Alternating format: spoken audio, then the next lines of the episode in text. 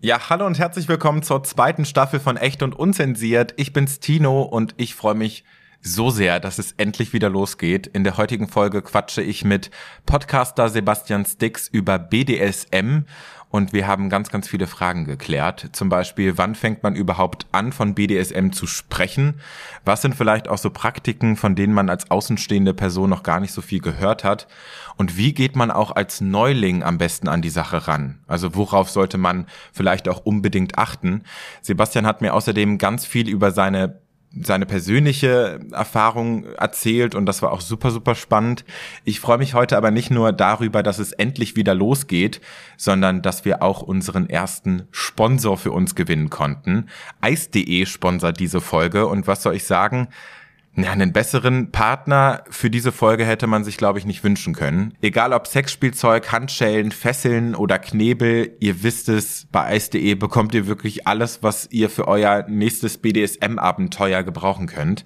Also falls ihr nach dieser Folge vielleicht auch Lust bekommen habt auf was Neues, dann checkt den Online-Store doch einfach mal aus. Auf ice.de gibt es tatsächlich auch eine eigene BDSM-Abteilung. Das war mir selber gar nicht so bewusst. Ice.de war auch so freundlich und hat uns für euch einen mega großzügigen Rabattcode zur Verfügung gestellt. Mit dem Code BDSM40 bekommt ihr online auf viele Produkte sage und schreibe 40% Rabatt. Ausgeschlossen davon sind Bücher, Adventskalender, Aktionsprodukte, Satisfier und Tagestipps. Der Gutschein kann einmal pro Kunde pro Bestellung eingelöst werden, ist nicht mit anderen Aktionen kombinierbar und ist gültig bis zum 24. Dezember 2021. Also vielleicht shoppt ihr dann gleich noch das ein oder andere Weihnachtsgeschenk mit. Jetzt geht's los mit der Folge. Ich wünsche euch ganz, ganz viel Freude beim Hören und ich freue mich riesig, dass es wieder losgeht. Viel Spaß! Er schlägt ihr auf den Hintern und sie schreckt auf, sie atmet, sie zischt, es ist laut wo du dann merkst, so Hingabe, Leidenschaft. Echt und unzensiert. Der Podcast mit Tiefgang von GoFeminin. Ja, ihr Lieben, wie bereits im Intro gesagt, heute sprechen wir über das Thema BDSM und zu Gast habe ich Sebastian Stix vom Podcast BDSM, die Kunst der Unvernunft. Ich freue mich sehr, dass du da bist, Sebastian. Grüß dich. Ja, hallo, schön, dass ich da sein kann. Ja, wie geht's, wie steht's? Ja, wunderbar. Ne? Es wird gepodcastet im Moment. Es ist Winter und ähm, ja, BDSM begleitet mich ja schon ewig. Und ähm, jetzt komme ich gerade aus dem Urlaub und jetzt geht's wieder richtig los. Sehr schön. Ja, ich freue mich total, dass du dir heute Zeit nimmst, um mit mir zu quatschen und ja, mir und wahrscheinlich auch vielen ZuhörerInnen BDSM ein bisschen näher zu bringen. Ich habe ganz viele Fragen vorbereitet und ich würde sagen, dass wir erstmal vielleicht in die Basics einsteigen. Für alle, die mit der Abkürzung BDSM nicht viel anfangen können. Was, was ist denn genau BDSM und wofür steht die Abkürzung genau? Okay, also die Abkürzung BDSM steht ähm, für Bondage, Disziplin, Sadism, Masochism. Da gibt es noch ein paar mehr Buchstaben, das kann man alles doppelt sehen. Aber im Grunde ist es das, wo ja, Menschen, die damit nicht so viel zu tun haben, dass die das einfach als SM bezeichnen. Also Sadomaso ist so dann immer dieser ganze Gruselbegriff, den wir auch selber gar nicht so gern verwenden. Mhm. BDSM ist eine Art Rollenspiel, kann man das so sagen? Oh, das kann es sein. BDSM kann so viel sein, auch ein Rollenspiel. Aber im Grunde kann es auch ein Lebensgefühl sein oder schlicht und einfach eine Art, ja, wie man Sex im Bett hat. Das definiert jeder Mensch, der das machen möchte, für sich, wie, ja, wie ausufernd das sein darf. Viele denken bei BDSM auch automatisch an den Begriff Fetisch. Ist das gleichzusetzen mit BDSM oder ist das nochmal was anderes? Ja, da gucken wir so ein bisschen bei den Begriffen. Also Fetisch ist ja so die, die Erregung durch eine Sache, wenn man das ganz eng definiert. Äh, es kann aber auch ja eine Handlung sein, wenn man das ein bisschen weiter fasst. Und BDSM und Fetisch, das, das sind so Dinge, die überschneiden sich sehr gut. Ne? Also wenn ich jetzt zum Beispiel einen Fetisch habe für Latex und diese, diese Latex-Anzüge als Beispiel, ähm, dann kann ich das natürlich sehr schön mit BDSM verbinden in einem Rollenspiel oder einfach, äh, ich habe etwas, was mir gefällt und kann das damit einbinden. Hm. Eine große Frage, die ich mir bei dem Thema stelle, ist, ähm, ab wann fängt man denn überhaupt an, von BDSM zu sprechen? Also ist das schon, wenn ich jemanden einen Klaps auf den Hintern gebe und ein bisschen dominanter bin oder Wann fängt das an? Kann man überhaupt eine klare Grenze ziehen? Ich glaube, das ist total fließend und ich behaupte eigentlich, dass fast niemand frei von BDSM ist. Also sobald genau dieser Klaps auf den Popo kommt, da ist vielleicht so auch die Frage, ähm, wie fühlt es sich an? Mhm. Also ist das eher lästig, dass der Partner das macht? Hm, okay. Oder ist es vielleicht nochmal so das, das kleine i-Tüpfelchen? Und dann ist es dann schon wieder so ein bisschen Lust in dem Bereich. Ich glaube, die Grenzen sind total fließend und ich könnte jetzt nicht sagen, wo fängt es an. Ähm, man kann ja zum Beispiel, stell dir mal vor, du hast Sex und jetzt hast du einen, einen, der liegt oben, wer auch immer das ist, oder sitzt oben, was auch immer, und dann äh, äh, könntest du ja sagen, okay, das ist jetzt eine dominantere Rolle, eine dominantere Position. Das heißt, wenn ich das im Kopf als, als Machtgefüge sehen möchte oder kann und daran Spaß habe, dann ist es im Grunde BDSM. Und wenn ich das im Kopf nicht habe, dann ist es vielleicht einfach nur Sex. Hm. Wann hat bei dir denn diese Faszination für BDSM angefangen? Wann hast du das entdeckt und wie war auch so der erste Kontakt? Oh, das ist bei mir ein bisschen, naja, kompliziert ist es gar nicht. Ich habe mal ein bisschen geforscht bei mir. Ich weiß, ich habe irgendwo so mit 15, 16 habe ich irgendwann mal so eine Spam-E-Mail bekommen. Und da war einfach ein Foto drin von einer gefesselten Frau. Mhm. Und das hat mich irgendwie nicht losgelassen. Dadurch hat das Ganze einen, einen Namen bekommen, weil von da aus konnte man googeln und weiterschauen, was ist das. Äh, ist aber natürlich ewig her. Ich bin jetzt inzwischen 40, also. W wann war das denn? Ja, das muss so 96 gewesen sein. Ne? Mhm. Und ähm, da, da war so dieses, äh, die Möglichkeit zu suchen und rauszufinden, was ist das eigentlich und warum gefällt mir das. Und davor glaube ich auch, dass es so ein bisschen in mir drin steckte, dass es ein bisschen, ein bisschen mehr sein darf. Dass dieses Gefüge aus Macht und Unterwerfung, dass das in mir schon immer was ausgelöst hat, was, ja, was mir einfach Spaß macht. Hast du am Anfang gedacht, irgendwas stimmt nicht mit mir oder konntest du das relativ schnell für dich einordnen? Also inzwischen durch den Podcast weiß ich, dass für viele Menschen, gerade so aus der Generation, alles, alle Geburtenjahrgänge vor 1980, die hatten überhaupt keine Informationsmöglichkeiten. Und ich hatte ja, weil ich es übers Internet ja gefunden habe, oder es hat mich gefunden, dadurch konnte ich ja gleich danach suchen und habe festgestellt, es gibt ja noch andere. Ich bin nicht allein damit. Mhm. Und dadurch konnte ich das für mich selber recht gut ja, wegstecken und mich dafür interessieren. Ähm, ist natürlich nochmal was anderes, wenn man dann auch einen Partner sucht, mit dem man das ausprobieren kann. Ja, mit wem hast du denn deine ersten Erfahrungen gemacht? Wie alt warst du da und was habt ihr gemacht? Ja, also zu dem Zeitraum hatte ich eine Freundin und ähm, ja, wir haben einfach ein bisschen probiert. Sie ist da auch gleich drauf eingestiegen. Das war natürlich nicht mit viel Wissen, was man heutzutage alles wissen sollte, kommen wir gleich bestimmt noch drauf. Mhm. Aber wir haben einfach mal ein bisschen rumprobiert, wo wir denken, das ist interessant. Ein bisschen hauen, ein bisschen mit irgendwie mit einem Schal ans Bett fesseln, solche Sachen. Aber das war eher so ein ja, ausprobieren für sie und für mich war es eine Offenbarung. Da hat man schon gemerkt, dass, das, dass wir da nicht deckungsgleich sind. Ja, mittlerweile ist BDSM schon seit rund 20 Jahren Teil deines Lebens und nach all den Jahren kannst du heute wahrscheinlich ganz, ganz gut beschreiben, was du an BDSM so toll findest. Was macht für dich denn den Reiz aus und worauf stehst du genau? Boah, das ist total fluide eigentlich. Also früher hätte ich gesagt, ich ich bin Sadist und wenn ich jemandem Schmerzen zufügen kann, dann bringt mir das irgendeine Art der Erregung und das macht mir Spaß. Mhm. Stellt sich raus, ist gar nicht so. Je mehr man da reinkommt, desto mehr merkt man, da sind ganz viele Facetten und vielleicht kann ich mal beschreiben, so, wenn man vor sich einen, einen Menschen hat, der mit leuchtenden Augen darauf wartet, dass man irgendetwas, ja, möchte, dass man ein Bedürfnis äußert, dass man ähm, einfach mal handgreiflich wird. Und das macht beiden unfassbar Spaß. Dann, dann, dann, ja, dann ist man wie, ja, wie unter Droge quasi. Also es ist unglaublich erregend und macht Spaß und man, man geht in diesem Gefühl total auf. Und ich glaube, ich persönlich äh, habe so diese, so eine Oldschool-Mischung, die mir einfach gefällt. Also ich selbst bin dominant und ähm, äh, kann sozusagen im Bett das letzte Wort haben und eben auch sagen, was passiert und wie und wann. Äh, und dann eben aber auch diese ganze körperliche Interaktion. Die muss nicht immer nur aus Bestrafen und Schmerzen bestehen. Im Gegenteil, das ist eigentlich nur ein kleiner Teil, sondern es ist eher dieses, ähm, die Richtung vorgeben und dann einfach schauen, wie man gemeinsam unfassbaren Spaß haben kann. Hm. Ich habe gehört, dass, bei, dass es bei BDSM gar nicht unbedingt um diesen krönenden Orgasmus geht am Ende, und ich habe mich gefragt, gehören BDSM und Sex überhaupt zwangsläufig zusammen? Zwangsläufig sicher nicht. Also ähm, ganz ehrlich, man, man macht Sachen und dann ist man, dann ist Sex oder ein Orgasmus, das kann man machen, das kann Spaß machen. Manchmal ist man aber auch in einer ganz anderen Stimmung und ähm, ist einfach nur platt und glücklich. Ähm, das kann zusammengehören. Es gibt auch viele Menschen, die sagen, dass das gehört für uns zusammen. Also BDSM ist Erweiterung des Sexlebens. Es gibt aber auch Menschen, die sagen, ja, Sex ist auch schön und ein bisschen BDSMiger Sex ist auch super, äh, aber das muss man jetzt nicht haben. Hm.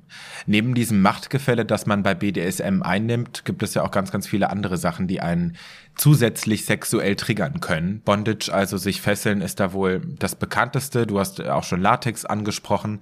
Aber was gibt's noch? Also was sind vielleicht auch so Praktiken, von denen man als außenstehende Person noch nicht unbedingt was gehört hat? Oh Gott, also man kann natürlich alles, was irgendwie den Körper reizt, auf irgendeine Art und Weise verwenden. Ähm, wo fange ich denn mal an? Also klar, man kann mit Spanking, also Schlagen auf dem Popo, kann man anfangen. Das ist, das kann, das kann man machen, das ist bekannt. Äh, man kann aber natürlich auch wirklich extremer werden. Ich nehme jetzt mal so ein paar Begriffe. Atemkontrolle, dass man also wirklich an den Hals geht. Da sollte man vorher zwar schon ein bisschen mehr drüber erfahren, das nicht einfach probieren. Äh, oder man äh, kann mit allerlei medizinischen Gerätschaften was machen, also mit hier Nadeln oder ja, all möglichen oder auch so ein Nadelrad gibt es vielleicht. Das ist dieses, dieses Wartenbergrad, womit man so ein bisschen über die Haut fährt. Das macht nichts kaputt oder so. Mhm. Das, das stimuliert einfach ein bisschen. Und dann ist natürlich dieses ganze Umfeld, äh, Orgasmus, Orgasmuskontrolle, das ist auch nochmal ein riesiges Feld. Ähm, äh, was man als Kink, als Fetisch, als, als Rollenspiel äh, auch noch mit drin haben kann.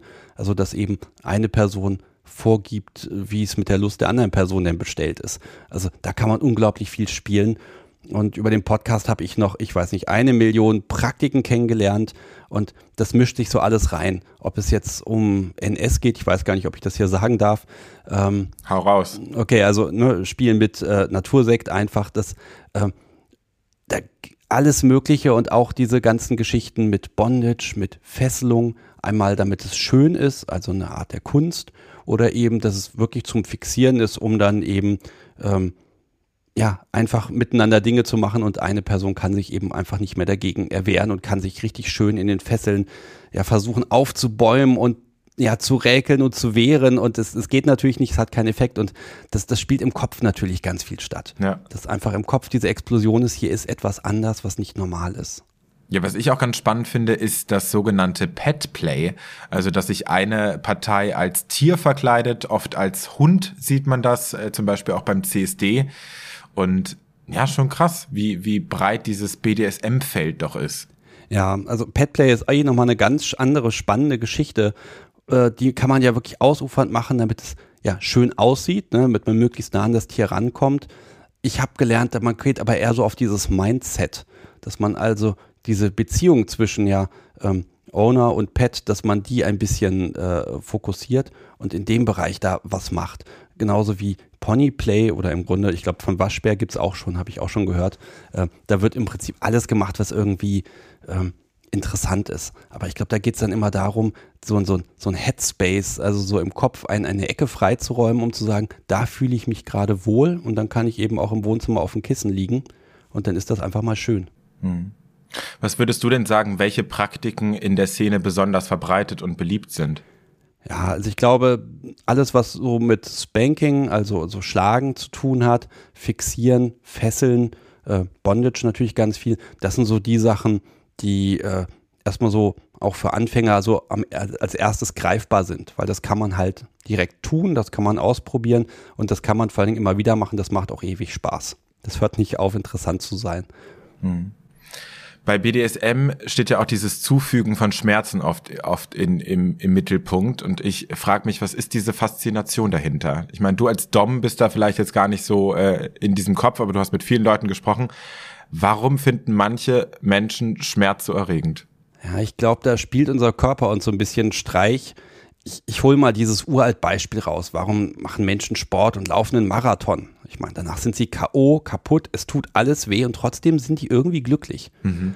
Und ähm, ich versuche es mir selber immer so zu erklären, dass der Körper natürlich ähm, diesen Schmerzreiz schon als Schmerz wahrnimmt. Ähm, aber im Endeffekt schüttet der Körper ja ganz viele Hormone aus. Endorphine, die dann im Blut rumkreisen. Und man sagt so, so nach 20 Minuten etwa fängt da was ganz Merkwürdiges an, dass man einfach ja ganz komisch happy ist. Ne? Also wenn jetzt jemand einfach mit dem Stock auf den Popo drauf hämmert und dann einfach nur fürchterlich weh tut, dann tut das auch einfach nur fürchterlich weh. Ähm, aber wenn das was inniges, gemeinsames ist, was man zusammen macht und was auch langsam anfängt, mhm. dann kann es eben sein, dass nach einigen Minuten dass das, das Gehirn das anders verarbeitet. Und wenn noch ein sexueller Reiz dazu kommt, dann wird es natürlich noch einfacher. Ja, spannend. Macht auf jeden Fall Sinn. Ähm, während der Recherche zu dieser Folge bin ich äh, darauf gestoßen, dass es neben einer zeitlich begrenzten Session oder Sex mit BDSM-Anteilen auch eine sogenannte 24-7-Beziehung gibt, also eine Partnerschaft, in der rund um die Uhr gewisse BDSM-Anteile ausgelebt werden. Wie kann man sich sowas vorstellen? Also wie läuft sowas ab? Ja, also 24-7, das ist im Grunde ein, ja, eine Absprache, ein, man, man findet äh, den Konsens, dass man sagt, okay, man möchte gerne, dass das immer aufrechterhalten wird, dieses Machtgefüge. Das kann sein, dass man sich abspricht und sagt, okay, es gibt bestimmte Bereiche, da äh, hat die dominante Person immer, ich sag mal, das letzte Wort, äh, bis hin, dass man das ganz weit ausfeilt und sagt, nee, okay, das ist eine, eine Lebenseinstellung im Grunde. Ähm, das ist jetzt nicht ganz so häufig, aber das kann man eben schauen, wie man das ausweiten möchte. Es kann ja auch eine spannende Sache sein, wenn man als äh, devoter Part weiß, Top könnte jederzeit sagen, ich möchte mit dir XY machen und dann gehört es dazu, dass ich dann auch sage, ja, okay, mache ich. Und für Top gehört natürlich dann dazu zu schauen, ähm, wie halte ich mich selber so im Zaum, dass das auch für beide zumindest hinterher schön gewesen sein wird. Also, dass man dann auch mit dieser Verantwortung ein bisschen umgeht und eben nicht einfach ganz brutal sagt, ach, ich, ich kann jederzeit alles machen, dann mache ich das jederzeit, auch wenn es meinem Gegenüber nicht so schön geht. Mhm. Ich glaube, das ist eher ein Beziehungsmodell, wo man so ein bisschen die Kompetenzen verlagert und daran, an, an der Tatsache an sich schon Lust empfinden kann. Ja, du hast ja selber wohl eine 24-7-Beziehung mit deiner Partnerin und ich frage mich, kannst du vielleicht so eins, zwei Beispiele aus eurem Leben mal erzählen, wie ihr das für euch integriert habt?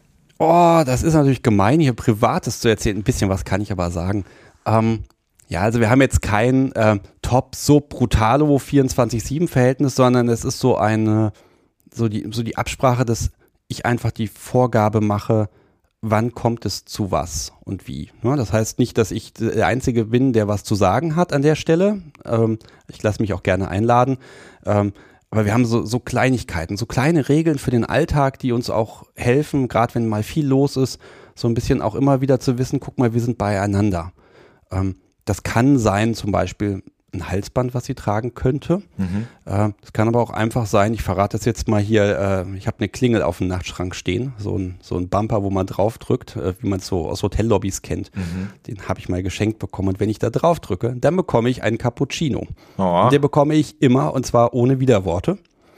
Und das ist natürlich total großartig, weil das ist dann so ein, so ich drücke das Knöpfchen und dann passiert ein, ein, ein Stück Machtgefälle. Es ist jetzt nicht sexuell in dem Moment, sondern es ist ein, eine Kleinigkeit, äh, die, die einfach dann passiert und wir wissen, dass der Grund, warum das funktioniert, eben ist, dass wir dieses Machtgefälle etabliert haben.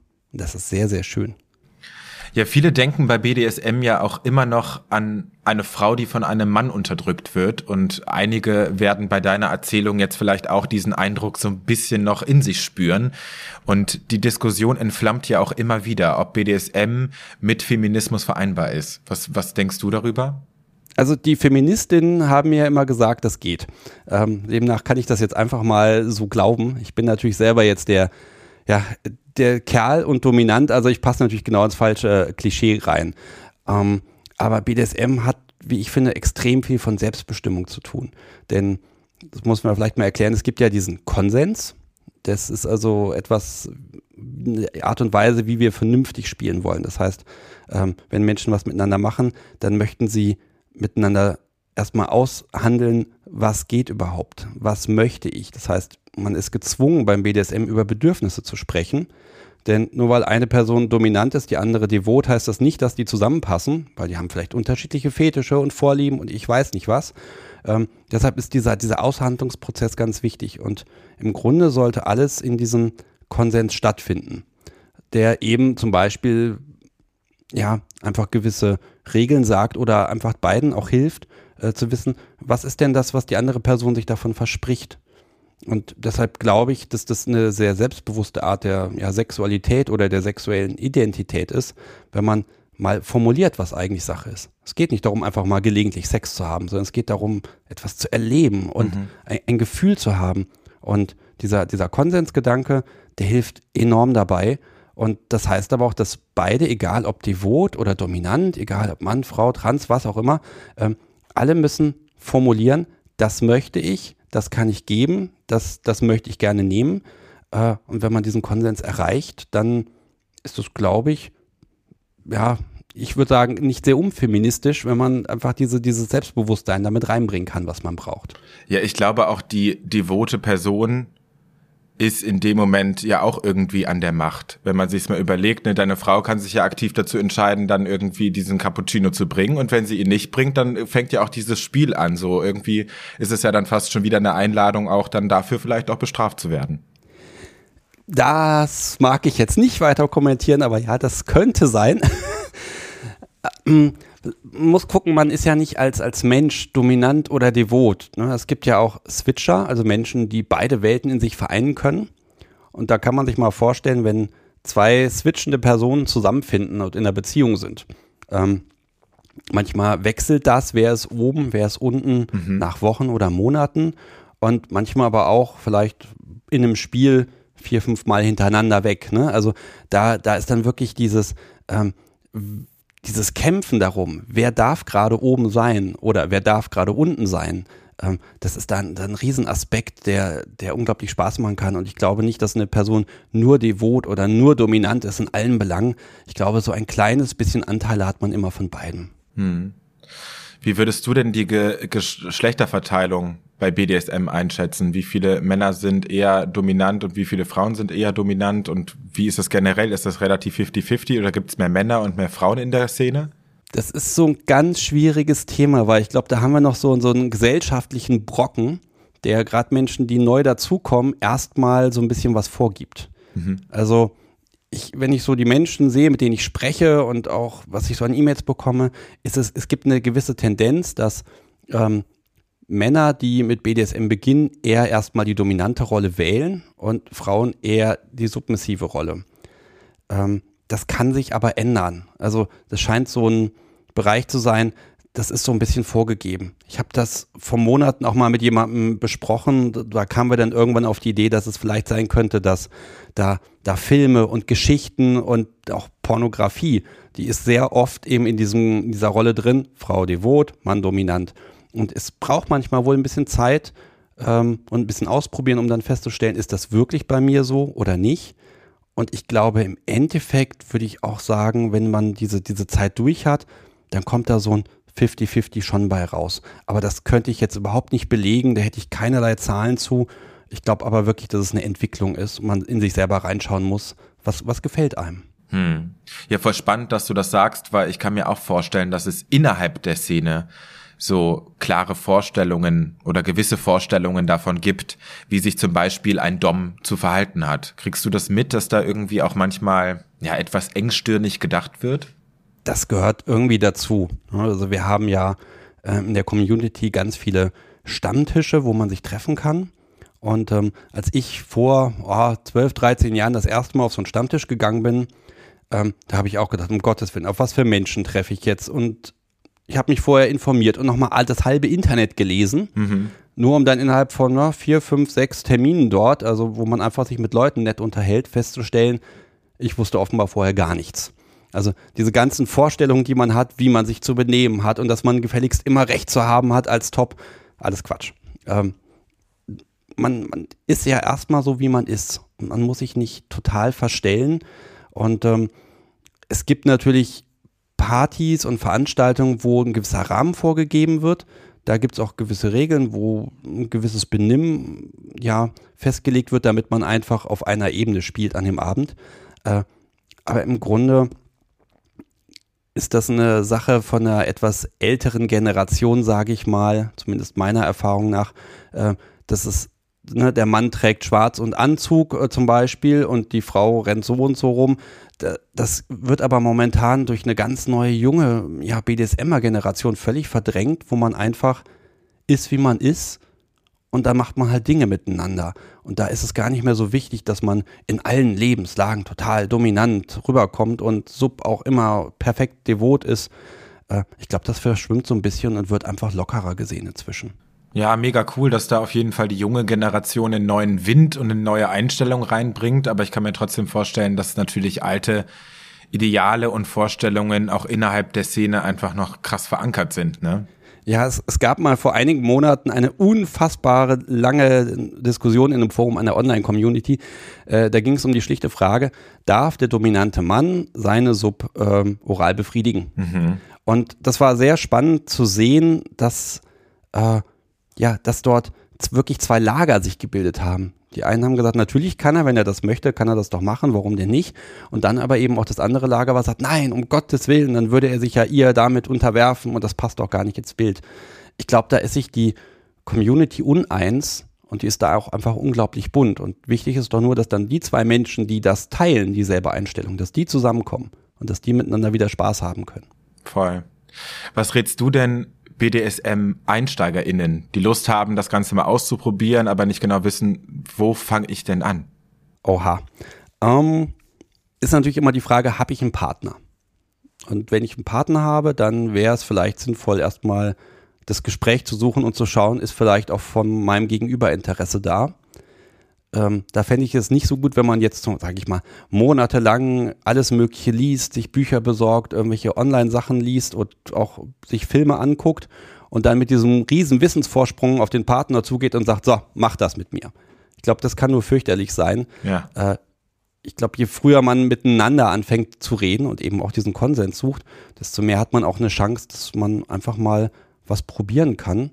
Und äh, im Grunde man kann ja Kleinigkeiten ausprobieren. Sich mal irgendwie, ich sag mal, ein bisschen ans ja, Bett fesseln, einfach mal die Handgelenke vorsichtig, das muss ja nicht bombenfest sitzen und dann einfach mal Sachen machen, die man eh schon macht. Das kann ja schon einen Unterschied machen. Und auch so eine Augenbinde ist an sich eine Kleinigkeit. Man könnte ja auch das Licht ausschalten, aber trotzdem ändert das etwas im Gefühl. Und ich glaube, da kann man sich einfach vorantasten und schauen, was gefällt mir, wo gehen meine Fantasien hin, wo habe ich Spaß, wo hat mein Gegenüber mit mir Spaß. Äh, und der Rest, der findet sich dann eigentlich in der Regel von ganz alleine. Ja, du hast ja eben schon von ans Bett fesseln und von Augenbinde gesprochen. Was würdest du Neulingen sonst noch so an Equipment empfehlen? Ja, also gerade wenn man irgendwo ist ähm, und hat gerade nichts da, also klar, man kann Peitschen bestellen und Handschellen und ich Armfesseln und teures Lederzeug. Ähm, Im Grunde einmal ein Blick in die Küche ist meistens gar nicht so verkehrt findet sich meistens ein Holzlöffel, mit dem man schon mal was anfangen kann. Mhm. Und ähm, äh, ja, auch so, so simple Sachen wie ein paar Wäscheklammern wird man auch im, äh, zu Hause, äh, ein paar Wäscheklammern wird man auch zu Hause finden. Äh, ich glaube, da geht es erstmal gar nicht drum, dass man mit Equipment alles erschlägt, sondern dass man einfach mal ein bisschen guckt, wie fühlen sich Dinge an. Ja. Und äh, ich sag mal, mit so einer Wäscheklammer macht man jetzt auch nicht irgendwas kaputt, weil das äh, kein Zeugs ist, was irgendwie, äh, was weiß ich, die Haut zerstört oder sowas. Ne? Es ist einfach was zum Ausprobieren. Und dann kann man ja langsam anfangen, mal ein bisschen was einzukaufen. Vielleicht mal so, ein, so einen leichten Flogger, mit dem man, also so eine Peitsche mit ganz vielen Schnüren dran, aus einem weichen Material, womit man einfach mal ein bisschen ausprobieren kann und womit man, wenn man ein bisschen probiert, auch mal einen Hintern ein bisschen ja, rot zum Leuchten bekommt. Ähm, aber das ist dann kein Brutalhaut drauf, sondern erstmal ein Kennenlernen von den ganzen Sachen. Ja. Du hast gerade schon das Thema Konsens auch angesprochen. Das spielt äh, bekanntlich eine sehr, sehr wichtige Rolle beim Ausleben von BDSM-Fantasien. Was gilt es hier zu beachten und was hat es hier auch mit dem sogenannten Safe Word auf sich? Mhm. Also der Konsens, hatte ich ja schon erklärt, ist erstmal so diese, diese Verhandlung. Da finde ich es ganz gut, wenn die auch wirklich auf Augenhöhe stattfindet. Das muss jetzt nicht sein, äh, Top fragt ständig nach, darf ich das jetzt tun oder nicht, sondern es geht darum, so ein bisschen die gegenseitige Bereitschaft zu erklären und eben auch diese Limits festzulegen. Es gibt einfach bestimmte Dinge, von denen fast jeder BDSMer sagt, das möchte ich nicht. Ne? Und trotzdem ist es wichtig, das mal auszusprechen, dass man sagt, ich möchte zum Beispiel heute, ich möchte keine Spuren haben. Ich möchte nicht mit einem brennenden Hintern äh, rumlaufen. Ja. Das kann sich zwar alles verändern, äh, aber das muss erstmal hergestellt werden. Und das Safe Word ist halt einfach ein, äh, ein Instrument, ein Sicherheitsinstrument, da gibt es auch verschiedene Varianten von, mit dem beide das Spiel jederzeit beenden können. Es gibt dann so ein Standard, wäre Mayday, wenn man zum Beispiel öffentlich auf einer Party spielt, die gibt es ja auch, äh, dann ist Mayday auch so das Standard-Safe-Wort, das gilt, da weiß jeder, was gemeint ist. Wenn dieses Wort fällt, dann ist sofort jede Handlung einzustellen.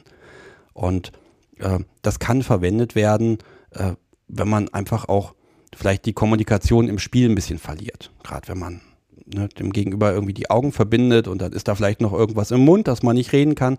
Äh, äh, dann ist es manchmal auch sehr schwierig, sein Gegenüber zu lesen und zu wissen, was mache ich.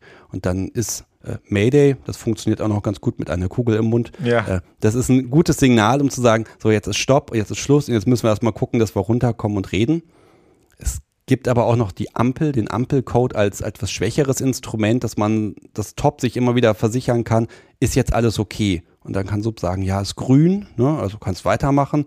Oder gelb ist so, jetzt ist es auf der Grenze, wenn du mehr machst, dann, dann ist Schluss. Ne? Aber so ist es gerade noch okay. Mhm. Und rot ist dann eben wie Mayday, also wirklich, jetzt ist Schluss. Dass man einfach so auch im Spiel kommunizieren kann. Gerade wenn man das Gegenüber nicht so lange kennt, ja. äh, macht es doch vieles leichter.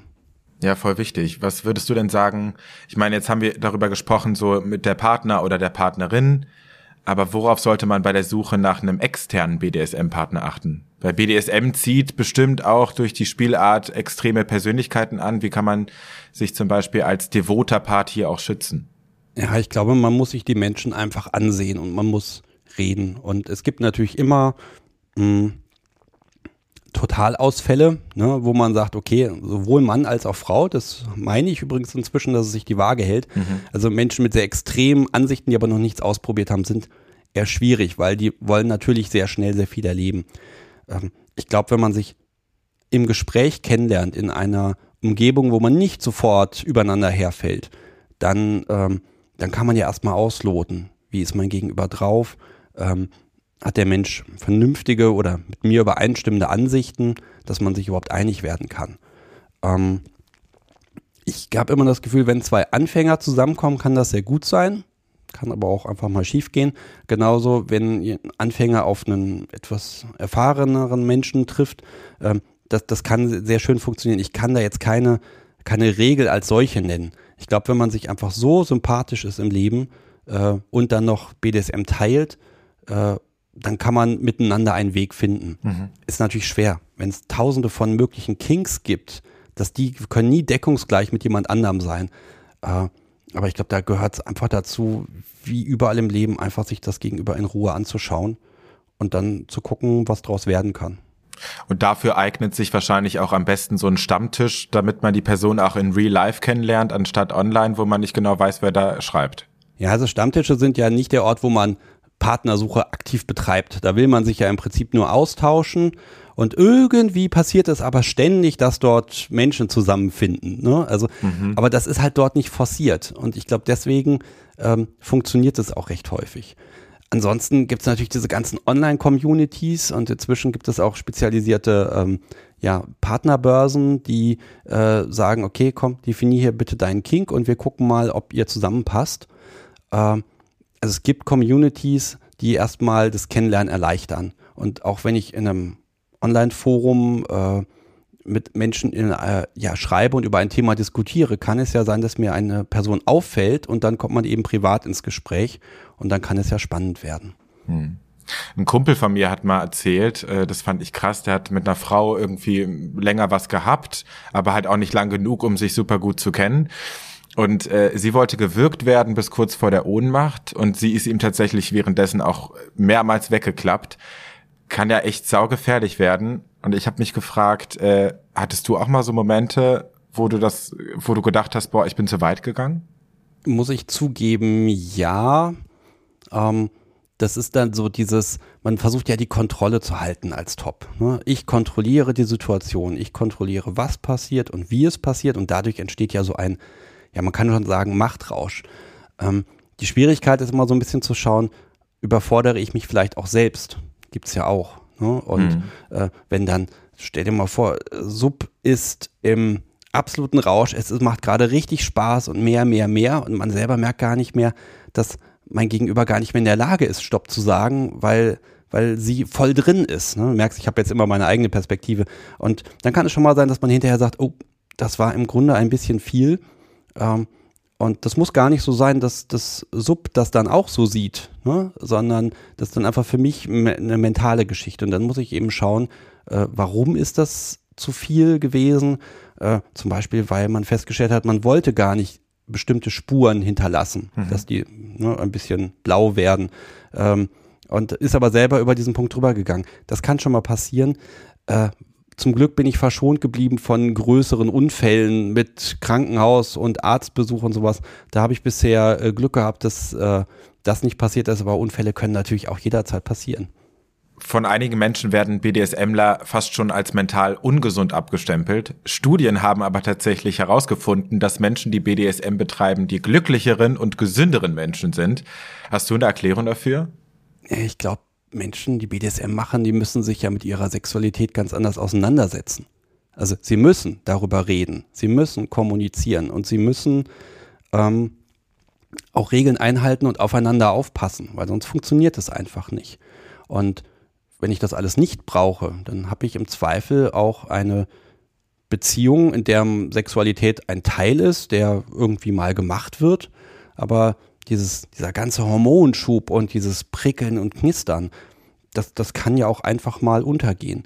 Und BDSMer, habe ich das Gefühl, sind da sehr viel mehr drauf bedacht, dran zu bleiben. Und äh, vielleicht ist man auch so ein bisschen süchtig nach diesem Kick, dieses, diese, diese Befriedigung. Nicht mal unbedingt von einem Orgasmus, aber diese innere Befriedigung, dass man gerade tolle Sachen gemacht hat. Das, ich glaube, das überträgt sich dann, dass man auch einfach im Leben so ein bisschen freier ist und erleichtert ist. Und vielleicht ein ganz blödes Beispiel, die Evolution hat vielleicht dafür gesorgt, wenn ich dem Dinosaurier gerade so entkommen bin und überlebt habe, dann geht es mir erstmal ein paar Tage richtig gut. Und vielleicht ist das so ein Mechanismus, der in unserem Körper auch so Erlebnisse wie BDSM oder Leistungssport oder ich weiß nicht was dazu ummünzt, dass wir entspannter und ausgeglichener sind. Also vielleicht kommt es daher, aber erklären kann ich es mir auch nicht, da müssen Wissenschaftler irgendwelche Studien zu machen. Ja. Es kommt auch immer wieder die Diskussion auf, ob BDSM nicht eine eigene sexuelle Orientierung beziehungsweise Identität ist. Wie, wie stehst du dazu? Ich glaube, ich möchte es als sexuelle Identität sehen, ähm, weil ich einfach festgestellt habe, auch in meinem Leben, wenn das die Abwesenheit von BDSM, die tut mir nicht gut. Die schlägt mir aufs Gemüt. Da ist ein Teil von mir, der irgendwie dann nicht zum Zug kommt und den zu ignorieren und wegzulassen, ja. äh, das, das, das funktioniert nicht. Also das geht nicht von alleine weg, man kann es nicht ignorieren. Und ich sag mal so, wenn, wenn ich ein, ein Leiden dadurch habe, wenn ich es weglasse, dann scheint es ja doch ein Stück von mir zu sein, meiner Identität. Und vielleicht, also es ist ein bisschen vermessen der Vergleich, aber vielleicht um es ein bisschen greifbar zu machen, äh, ich würde jetzt auch einer homosexuellen Person nicht sagen, äh, lass das mal. Ah, ja. Der geht es nämlich einfach nicht gut damit. Und beim BDSM ist es vielleicht bei vielen das Gleiche. Und deshalb denke ich, es können, kann eine Identität sein. Ja, ich finde auch, man kann sich das nicht unbedingt aneignen, entweder man steht drauf oder nicht. Und das ist für mich dann auch irgendwie sowas, das ist einfach in einem drin. Ja, voll. Ähm, Sebastian, du hast gerade schon öfters auch eine BDSM-Party angesprochen und da habe ich auch einige Fragen. Mich hat auch eine Bekannte darauf angesprochen, oh, bitte quatsch das an, weil sie ist auch so ein bisschen in der Szene unterwegs, hat aber irgendwie Schiss, so eine Party zu besuchen, weil man ja irgendwie auch nicht so viel darüber weiß. Wie kann man sich denn sowas genau vorstellen? Wer geht da hin? Wie sieht's da aus und was wird da gemacht? Vielleicht erzähle ich mal von meiner ersten Party. Mhm. Ähm, auch da die Überlegung, das gibt eine Party und da, da, da kann gespielt werden, ist die Erwartung. Und da äh, passiert eh ganz viel. Und ich hatte vorher richtig Bammel. Also da, da, da wusste ich nicht, äh, geht das mit den Klamotten? Und kann ich da überhaupt hin? Und kann ich mich da benehmen? Und was wird erwartet? Im Endeffekt ist es aber mh, hm, bei den meisten Partys und da gibt es eben auch welche speziell für Einsteiger und Anfänger, äh, man zieht sich ein bisschen festlich an, so wie man sich wohlfühlt. Man muss sich da jetzt nicht groß verkleiden. Also man denkt ja oft so an Lack und Leder dann und das und geht Dessous. total. Ja. Das kann total super sein, aber man muss jetzt nicht irgendwie das 1000 Euro Latex-Outfit kaufen, damit man auf eine Party gehen kann. Im Zweifel tut es auch einfach was Schönes. Man sagt so ein bisschen festlich frivol kann man, das, das funktioniert meistens. Es sei denn, man hat jetzt so eine spezielle Fetischparty, wo eben ja. Latex gefordert wird. Ne? Das ist eine Ausnahme. Aber wird so eine, so eine Party, die für Einsteiger geeignet ist, da geht man einfach hin, vorzugsweise zu zweit ähm, und ähm, kommt dort an und trifft erstmal auf Menschen. Im Grunde ist es auch wie, wie so ein, ja, einfach wie ein Treffen. Da sind einfach ganz viele Menschen und alle wollen so irgendwie Spaß haben. Es gibt was zu trinken, manchmal gibt es auch irgendwelche Snacks und ähm, man hat aber die Freiheit dort so zu sein, wie man möchte. Also wenn ich äh, meine Partnerin am Halsband da den Abend äh, durch, den, äh, durch die Gegend führen möchte, kann ich das tun. Ja. Wenn ich möchte, dass mein Partner da nackig ist, auch dann das geht. Und man kann da sehr viel machen. Man kann sich ansehen, wie andere Menschen miteinander spielen. Es gibt öffentliche Spielbereiche. Äh, oder äh, man kann eben auch selber was machen. Da gibt es manchmal auch so, so abgeteilte Zimmer mit ein bisschen Möblierung drin, mit der man viel Spaß haben kann. Und ähm, aber eigentlich ist es einfach ein schöner Abend mit ein paar Leuten und ähm, man kann eben machen und sein, wie man möchte. Ist es normal, in so einem Kontext sich auch gegenseitig zu beobachten und gegebenenfalls auch mitzumachen? Also wenn ich jetzt auf einer Party bin und ich, keine Ahnung, ich sitze da irgendwo an der Seite und vor mir ist so ein öffentlicher Spielbereich, da spielen Menschen miteinander. Ich kann mir das natürlich einfach ansehen und äh, kann einfach schauen, wie, wie gehen die Menschen miteinander um, was passiert da. Man hört natürlich was. Ja. Man, es ist warm, ne? klar, muss ja auch ein bisschen geheizt sein. Ähm, und man kann das einfach total genießen. Oder wenn dann jemand in, mit Seilen an die Decke gehängt wird und das ganz kunstvoll alles verschnürt ist, hm. da kann man einfach bei Zuschauen ähm, mitmachen. Einfach so macht man da natürlich nicht. Also ähm, es gibt schon mal diese Interaktion, dass, dass man dann sagt, okay, hier äh, komm mal mit dazu oder so. Aber darauf würde ich jetzt eher nicht spek äh, spekulieren. Und wenn man jetzt mal von speziellen Partys äh, absieht, dann gibt es auch nicht dieses, äh, ja, jeder hat irgendwie Sex mit allen möglichen Leuten und alle submissiven Menschen stehen allen Tops zur Verfügung. Das gibt es auch als Motto in spezielleren Rahmen, aber das ist jetzt nicht die Regel man macht, was man möchte und man kann auch für sich sein. Und ich habe das äh, auch selber, dieses Erleben. Ich als Top bin dafür verantwortlich, dass selbst wenn 30, 40 Menschen drumherum stehen und irgendwie gucken, dass dann um uns herum so eine Bubble der Sicherheit existiert, worin wir machen können und wo wir Spaß haben. Und in der Regel klappt das sehr gut, äh, dass man dann zwar öffentlich ist, aber dann doch miteinander was macht und nicht fürs Publikum. Aber trotz alledem ist es wahrscheinlich so ein besonderer Reiz, nicht in seinem intimen eigenen Zuhause sowas zu machen, sondern in dieser Öffentlichkeit. Wie würdest du das für dich beschreiben? Was ist da auch das Besondere für dich? Also es ist erstaunlich einfach. Ähm, also diese Überwindung, oh, hier sind jetzt andere Menschen, ähm, das, das fiel mir gar nicht so schwer. Es ist eher so ein, so ein Ankommen und ich kann jetzt einfach mal machen.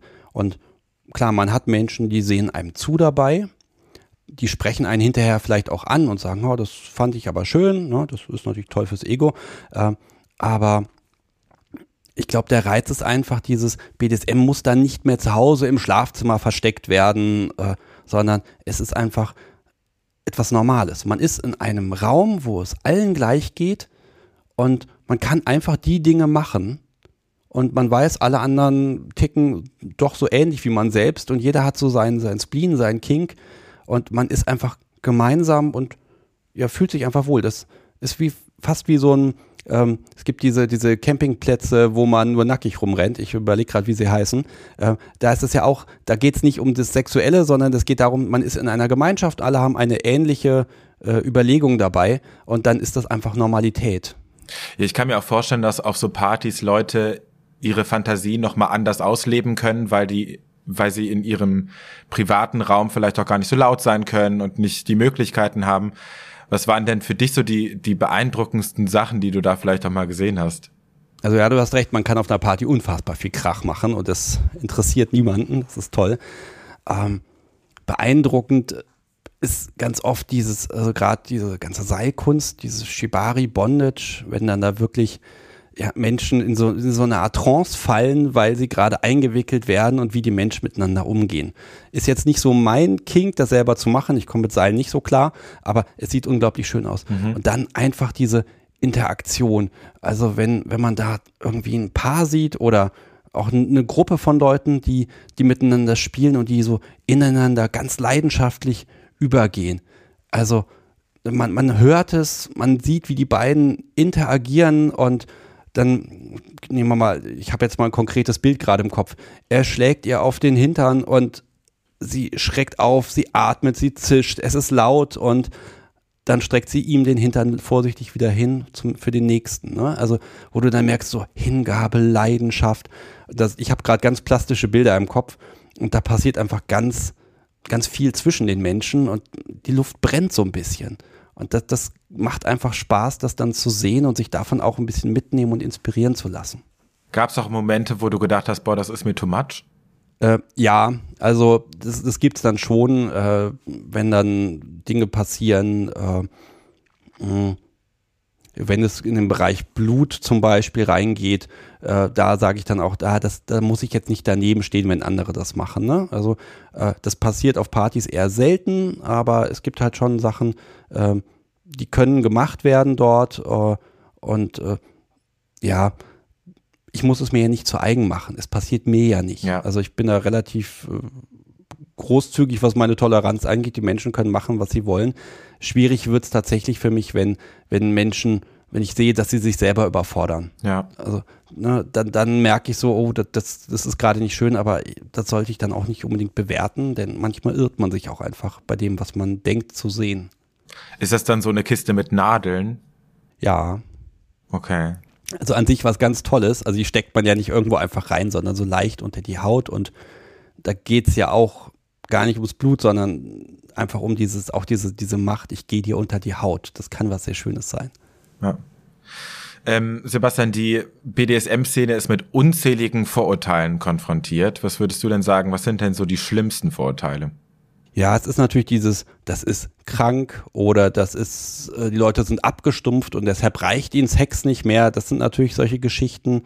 Ähm, es wird ein, ein Partner wird unterdrückt und seines Lebens beraubt und das ist total ungesund und also da gibt's ganz viele Muster. Das ist einfach pervers, das gehört sich nicht und das ist Schweinkram und das geht nicht. Und ich glaube, diese, diese ganze, dieser ganze Mischmasch, äh, der auch so ein bisschen diese, diese 90er Jahre Fernsehwerbung noch mitnimmt. Ne? Dieses Ruf mich an, das kennen wir noch. Mhm. Also dieses, dieses alte Bild der, der Domina, die unerbittlich da irgendwelche Sachen macht und dann hat sie ihre Sklaven für Geld.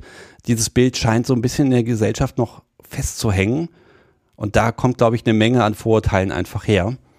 Und das ist allerdings gar nicht mehr so verbreitet, glaube ich. Also ich habe sehr selten Menschen, die dann wirklich mit Vorurteilen äh, rausrücken und sagen, das ist aber doof. Hm. Was aber verbreitet ist, ist die Verknüpfung zu Fifty Shades of Grey. Viele Leute denken, wenn sie BDSM hören, automatisch an irgendeine Filmszene oder an einen Ausschnitt aus diesen Büchern. Würdest du denn sagen, die BDSM-Szene hat von diesem massiven Hype und Erfolg profitiert oder hat das eher geschadet? Ähm, also diese Filme, wir, wir reden immer nicht so gern darüber. Ja. Ähm, aber da habe ich inzwischen auch gelernt. Also für BDSMer ist, ist diese Filmreihe sehr, ja, sie zeigt ein sehr toxisches Bild von BDSM. Ähm, das ist äh, eher eine Darstellung von Missbrauch höre ich oft und das wird als krankhaft und das muss man loswerden. So wird es dargestellt im Grunde. Also wenn man diese drei Teile verfolgt, am Ende ist man quasi geheilt. Ähm, das, das ist finde die Szene als solche, ich spreche jetzt einfach mal für die Szene, sehr schwierig, weil man einfach ganz viele Dinge sieht, Konsens herstellen, diese Einvernehmlichkeit herstellen. Das wird zwar irgendwie gemacht, aber irgendwie auch nicht. Und dann hat das alles, ach, ganz viele Verwirrungen und drumherum wird eher als schwierig gesehen. Aber ähm, als Nicht-BDSMer sieht man diese ganzen toxischen Anteile ja gar nicht. Und so gesehen glaube ich, dass Fifty Shades of Grey tatsächlich einfach ein bisschen einer breiten Öffentlichkeit ein bisschen gezeigt hat, hier sind ein paar Ansätze, so könnte es sein. Und viele haben ja auch ihren Einstieg und die Neugier zu BDSM über die Filme oder die Bücher dann auch gefunden und sind dann dazugekommen und ja, haben dann eben andere Sachen gemacht. Ja. Was würdest du dir denn für einen öffentlichen Umgang mit BDSM wünschen? Und inwiefern sollte sich das öffentliche Bild auch ändern? Mm. Die Frage ist ja, ob BDSMer denn nicht doch etwas Besonderes sein möchten. Das mhm. gehört ja auch zum Kick ein bisschen dazu. Und wenn das so normal ist wie das Tragen einer Hose, dann ist es vielleicht auch wieder ein bisschen weniger interessant. Ja. Ähm, was aber schön wäre, wenn es nicht auch medial immer gleich unter einen FSK 18 Flag fällt. Das sehen wir ja bei Instagram und bei diesen ganzen Plattformen. Da sind die ganzen BDSM-Menschen sofort weg vom Fenster, weil sie ständig gelöscht werden. Ähm, das heißt, man lebt als BDSMer immer so ein bisschen unter diesem, darf ich das sagen? Darf ich das öffentlich sagen oder zeigen? Weil im Zweifel ist das nicht gesellschaftstauglich. Und ähm, viele Sachen kann man machen. Äh, zum Beispiel öffentlich mit dem Halsbrand rumrennen, das geht. Das ist ja inzwischen auch Mode als Joker. Äh, aber man, in der Öffentlichkeit kann man jetzt nicht viel zeigen. Man muss immer sehr genau aufpassen, was kann ich preisgeben davon. Und vielleicht ist es die Freiheit, dass ich ähm, so viel zeigen kann, wie ich möchte, auch wenn ich nicht zu Hause bin. Und dass, das, dass ich sicher sein kann, ich werde deswegen nicht ausgegrenzt und ich werde akzeptiert und die Menschen gucken mich nicht komisch an. Ist sehr viel verlangt, aber es wäre einfach schön, wenn es nicht mehr der Rede wert wäre. Ja, und dass man auch einfach keine Angst haben muss, wenn man sowas erzählt, dass man Probleme im Job bekommt und so weiter und so fort. Ich meine, das ist ja leider immer noch mit super viel Risiko verbunden, weil es einfach so viele Vorurteile gibt. Ja, ich glaube, man kann immer einer Person immer sehr viel erklären und für Verständnis werben, das geht. Aber so das, das grundsätzliche Gesellschaftsbild, das ist halt schwer. Ich kann halt keine Massen bewegen. Ne? Mhm. Und schwierig, ich habe es ja selbst auch, vielleicht darf ich das erzählen. Ähm, du hast ja meinen Namen am Anfang gesagt. Und das ist natürlich ein Künstlername. Und ich kämpfe seit mittlerweile zwei Jahren darum, dass ich den auch so in meinen Ausweis reinbekomme. Aber man wehrt sich eben, weil dieser Schweinkram, der äh, soll, da soll das eben bitte nicht passieren. Und also, also ich kämpfe tatsächlich dann mit Behörden darum, zu sagen, hier, ähm, das ist durchaus ein, ein Ausdruck von Kunst und Journalismus und das geht normalerweise durch, aber beim Bereich BDSM scheint es gerade wirklich schwer zu sein. Das sagt man natürlich nicht offen, ja, ja. aber offenbar ist das Thema da sehr belastet und das ist halt schwierig. Und an der Stelle fühle ich mich auch einfach ein bisschen äh, ausgegrenzt, weil ich halt anders argumentieren muss. Verrückt. Ja, ich hoffe, das klärt sich bald vielleicht mal. Ich drücke die Däumchen, weil verdient hättest du es auf jeden Fall. Ich muss nämlich auch sagen, mit deinem Podcast leistest du unfassbar wichtige Aufklärungsarbeit und äh, gibst deiner Szene eine wunderbare Plattform. Ähm, Sebastian, wir sind tatsächlich äh, am Ende unserer Zeit angekommen. Oh Gott. Ich könnte jetzt ewig noch mit dir weiterquatschen, aber leider hat irgendwie alles ein Ende. Ich danke dir vielmals für deine Offenheit und deine, äh, deinen Input. Ich habe ganz, ganz viel gelernt. Ja, sehr, sehr gerne und ähm, ja, also ich wünsche euch auch noch ganz viel Erfolg. Ihr macht auch von super Themenbandbreite. Ich habe bei euch ja reingehört vor ein paar Wochen und dachte mir, mein Gott, da seid ihr sogar selber mit dabei. Finde ich echt schön und äh, ich finde, in dem Bereich sollte es immer mehr Podcasts geben. Es gibt noch nicht genug, äh, um einfach rauszufinden, wie tick ich und was kann ich machen. Und es ist einfach schön. Hat Spaß gemacht, hier dabei zu sein. Oh, ja, vielen, vielen Dank für, de für deine lieben Worte. Ich bin ähm, auch sehr happy, dass ich das machen darf. Und ja, jetzt geht's wieder los mit Staffel 2. Ähm, Sebastian, sag doch ganz kurz am Ende auch nochmal kurz, wo man dich finden kann. Also für alle, die, die noch mehr über das Thema auch erfahren wollen, wo kann man dich finden? Ja, also am besten einfach in irgendeinem Podcast-Tool der Wahl oder einfach im Netz einfach nach Kunst der Unvernunft suchen. Und da kommt man dann relativ schnell auf äh, den Podcast, die Kunst der Unvernunft. Äh, und dann einfach mal reinhören. Die Folgen sind alle unterschiedlich, weil es wird mehr über Menschen und nicht über Dinge und Themen geredet. Und da schauen, kann man sich einfach mal anhören, wie einzelne Personen BDSM für sich definieren. Ich kann verraten, äh, immer unterschiedlich. Es sind keine zwei gleichen Menschen und zwei gleichen Kings. Äh, ich bin auch selber jedes Mal wieder überrascht, was da alles möglich ist. Ich glaub's. Ja, also hört auf jeden Fall rein. Ich kann es sehr, sehr empfehlen. Und ähm, ja, das war die erste Folge von Staffel 2. Ich freue mich riesig, dass es wieder losgeht. Falls ihr die nächste Folge von Echt und Unzensiert nicht verpassen wollt, dann abonniert den Podcast doch einfach. Mich würde es riesig freuen und es würde diesem Podcast auch unfassbar helfen. Also ja, eine neue Folge gibt's in zwei Wochen. Bis dahin, bleibt gesund und macht's gut. Euer Tino. Danke, Sebastian. Sehr gern. Tschüss.